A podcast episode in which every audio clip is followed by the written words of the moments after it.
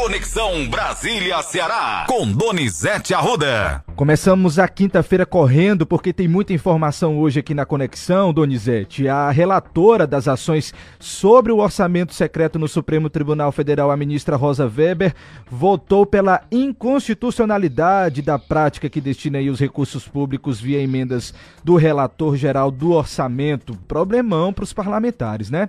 Olha, a RP9 que é o nome que é dado a essas emendas do relator que viabiliza o orçamento secreto, a RP9 está ameaçada. Hoje o Supremo continua a votação, mas é bom que a gente fique atento que a ministra Rosa Weber está no cargo de presidente do Supremo Tribunal Federal. Não adiantou as mudanças, não adiantou o presidente Rodrigo Pacheco e o presidente Arthur Lira mudarem e dar maior transparência ao orçamento secreto.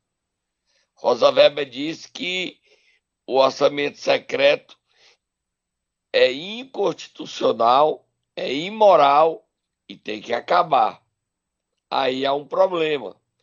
Porque sem orçamento secreto, o Centrão não vota a PEC da transição marcada para hoje. O deputado José Guimarães, que está trabalhando como se já fosse líder do governo Lula na Câmara, tenta votar hoje a PEC da transição, que assegura 145 bilhões durante dois anos para pagar o Auxílio Brasil, que é o Bolsa Família. 600 reais, mais 150 por cada filho até seis anos.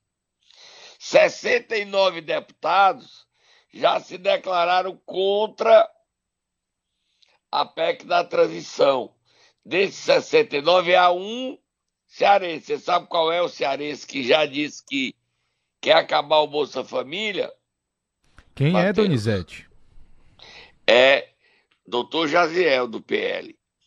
Ele esquece que esse benefício ajuda tanta gente no Ceará e a política, quando a gente faz política com P pequeno, até mesmo porque se não tivesse sido Lula o vitorioso das eleições e fosse Bolsonaro, essa mesma PEC estaria sendo votada agora tanto fazendo Lula quanto Bolsonaro, os dois precisariam da PEC para garantir recursos para pagar o Auxílio Brasil, que é a mesma coisa, o Bolsa Família.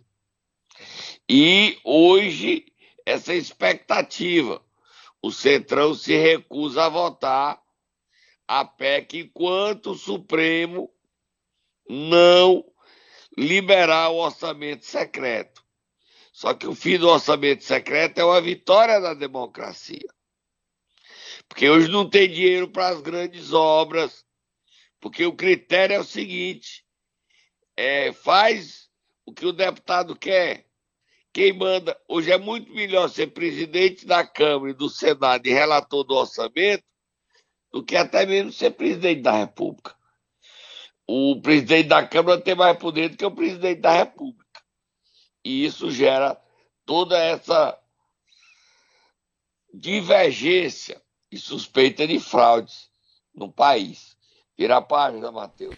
Inclusive, Donizete, a gente separou dois trechos aqui da votação né, de ontem no STF sobre o que a ministra Rosa Weber falou. Vamos ouvir? Então, São vamos dois trechos rápidos. virar a página. Vamos, ouvir, vamos, vamos ouvir sim. Vamos ouvir o primeiro trecho. Apenas o relator geral do orçamento figura como ordenador das despesas, enquanto os verdadeiros autores das indicações preservam o anonimato. Por isso, trata-se de um orçamento secreto. Não se sabe quem são os parlamentares integrantes do grupo privilegiado.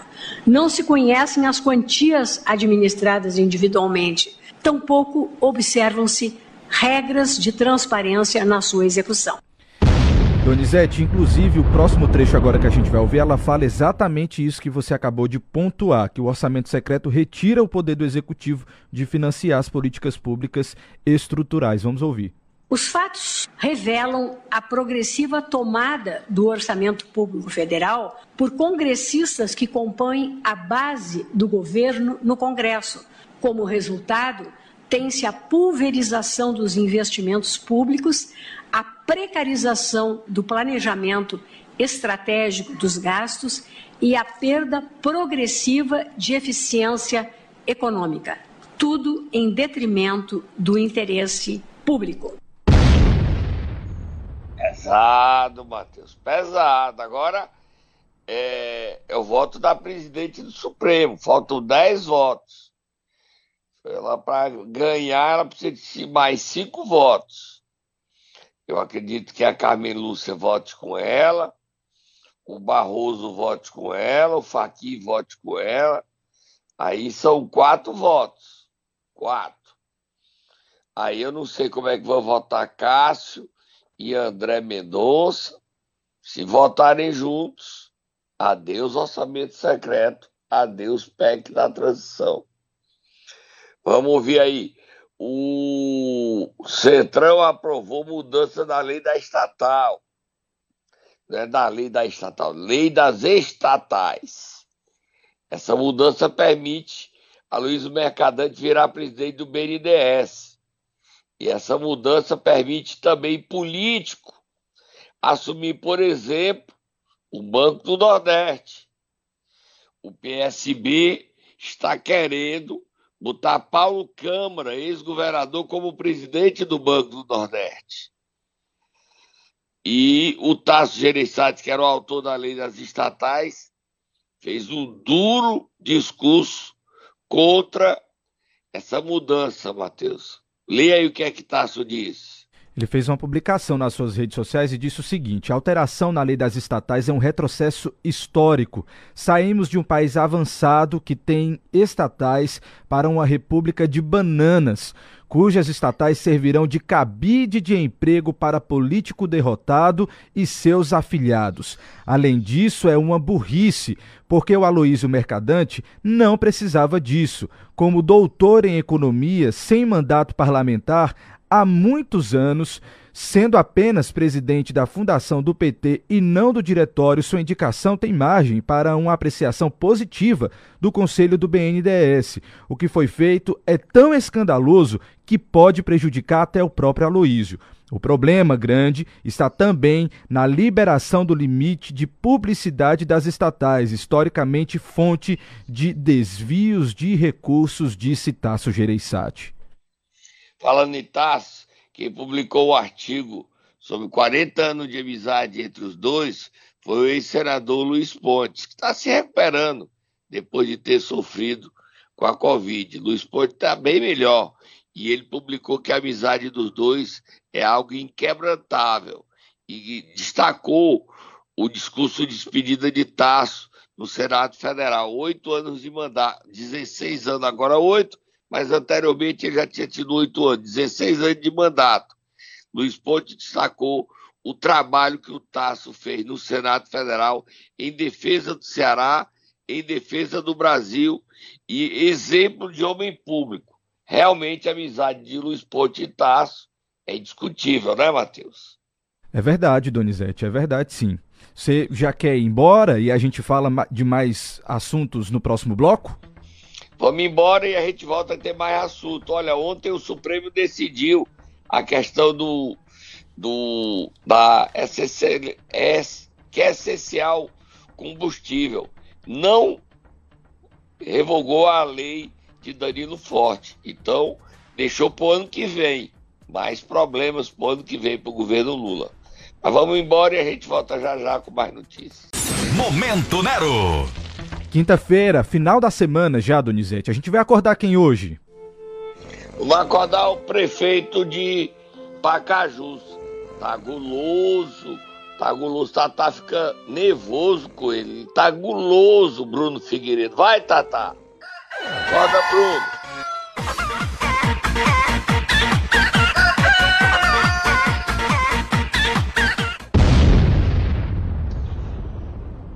Matheus, tem gente de assim, Donizete, você fala muito de Pacaju. Gente, como é que a gente não fala?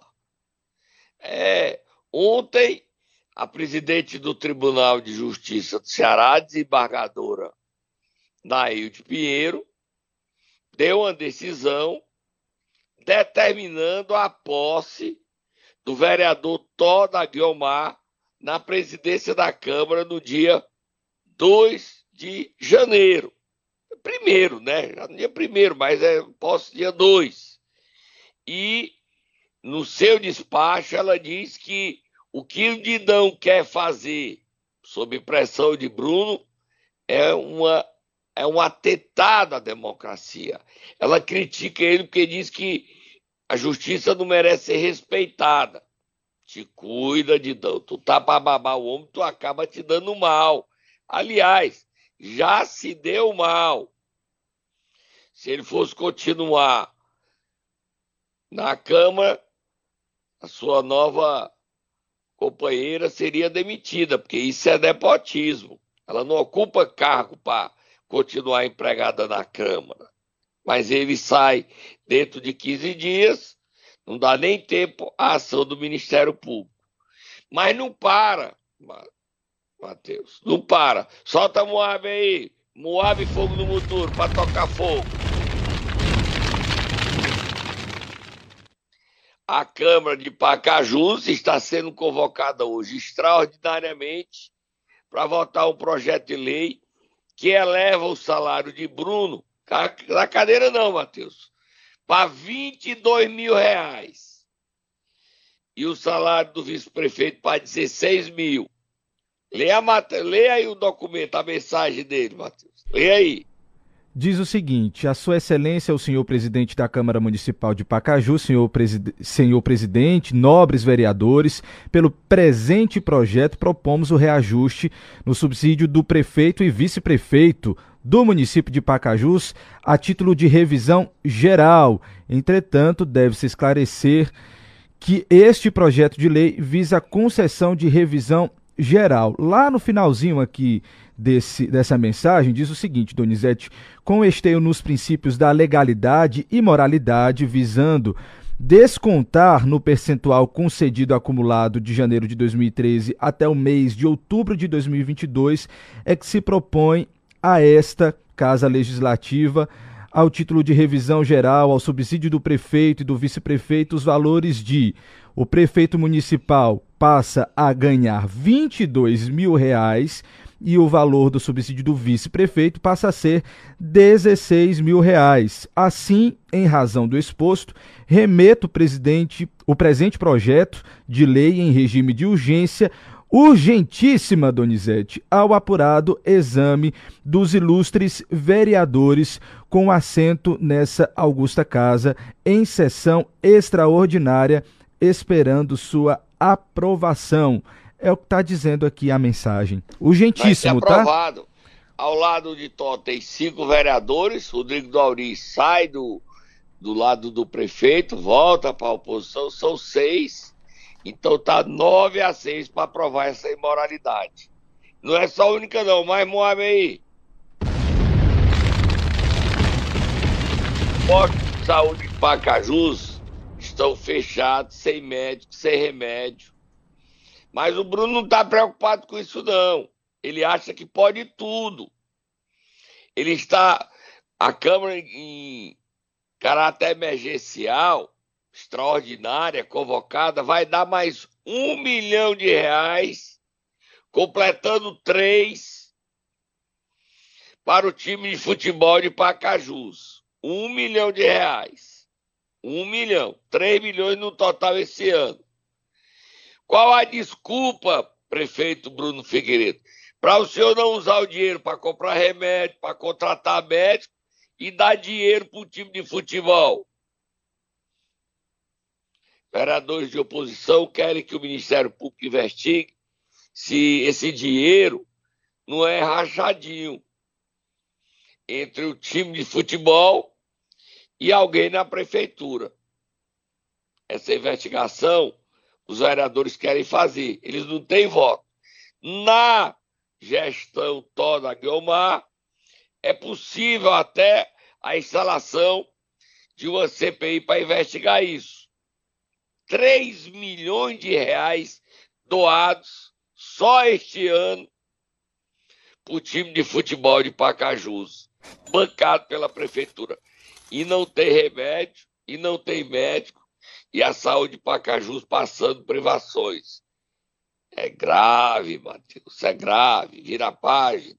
Donizete, ainda continua a indefinição do nome da governadora Isolda Sela para o MEC, não é isso? Ainda está, assim, uma negociação pesada com relação ao ministério.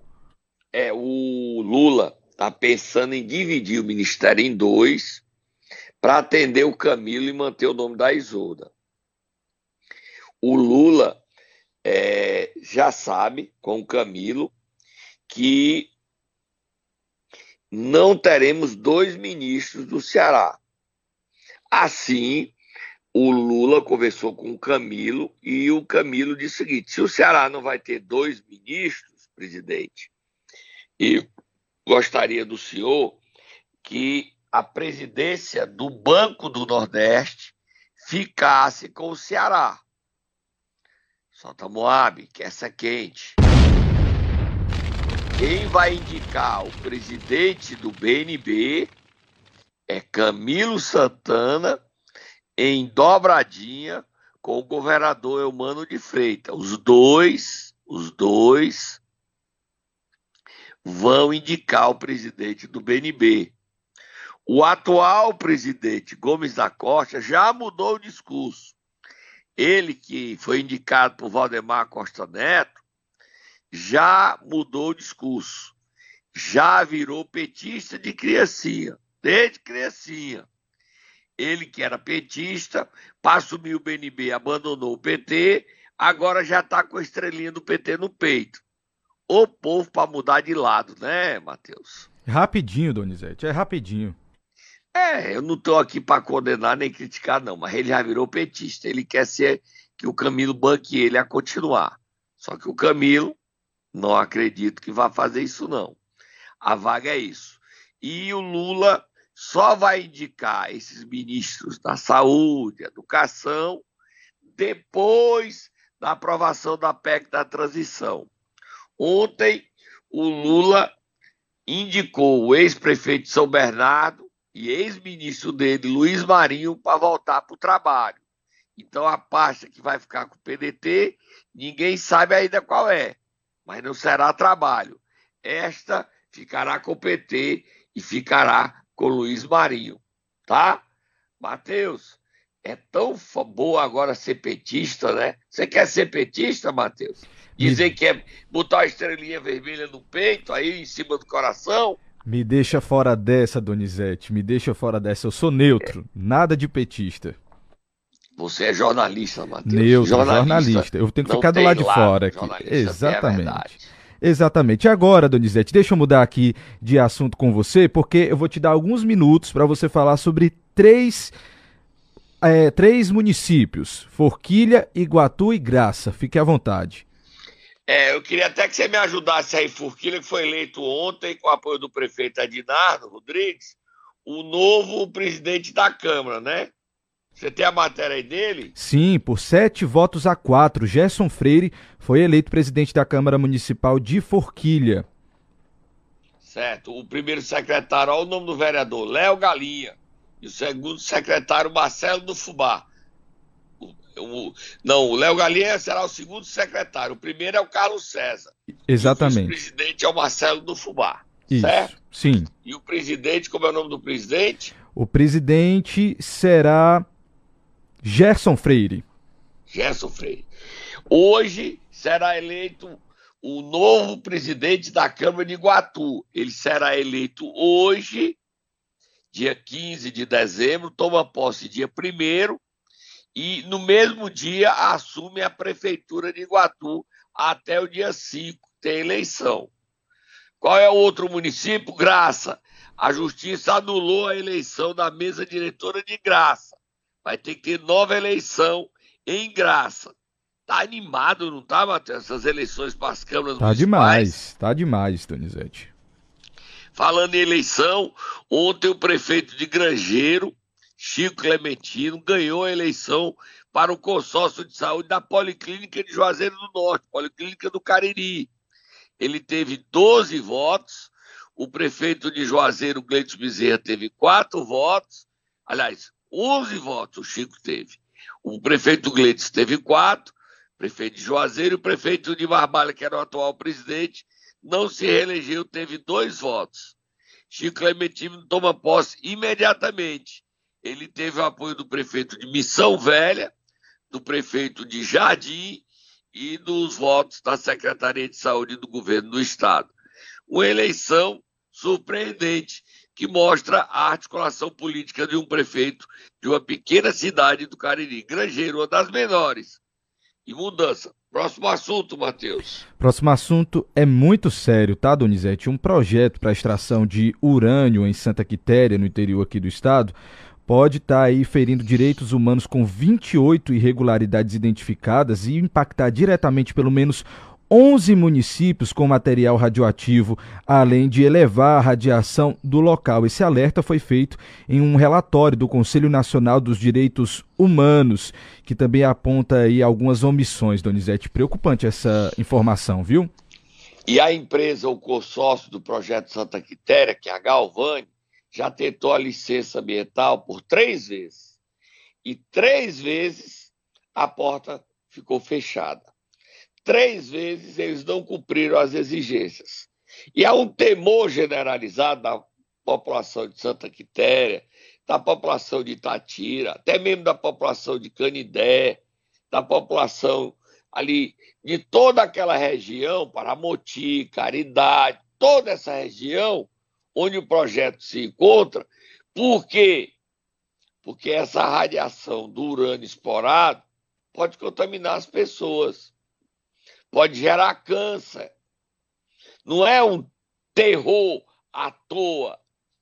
Explorar urânio requer segurança, requer investimento. Até hoje não há água para que essa exploração garanta. O governo do estado tem resistências. O governo federal, o governo Lula, quer saber sobre essa licença, porque o Bolsonaro destacou no último debate que esse projeto ia começar a funcionar. Nós até destacamos aqui.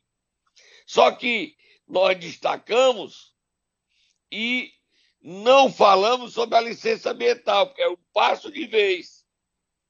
Esse consórcio Galvani precisa garantir proteção ao município de Santa Quitéria, porque o que pode chegar como futuro se transformar em passado, em tragédia. Essa licença ambiental só pode ser dada pelo governo federal e também o estadual, com totais garantias que ainda hoje não tem. Mas nós vamos acompanhar esse assunto, Matheus. Vamos debater. Apesar do, do consórcio da Galvani dizer que as rádios, nós principalmente, não temos que interferir, não, porque não, não temos importância, protagonismo, nem valor às nossas opiniões. Tá bom, a gente respeita a opinião da Galvani, mas nós vamos continuar o nosso trabalho. Tá bom, Matheus? Combinado, Donizete. Esse assunto é um assunto de extrema importância porque impacta a vamos vida trazer, de muitos cearenses. Convidar pessoas para falar convidar o secretário Maia Júnior, que ainda está aí, para saber o que, é que, tá, o que é que ele fez para garantir a vida das pessoas em Santa Quitéria, que ela corre risco.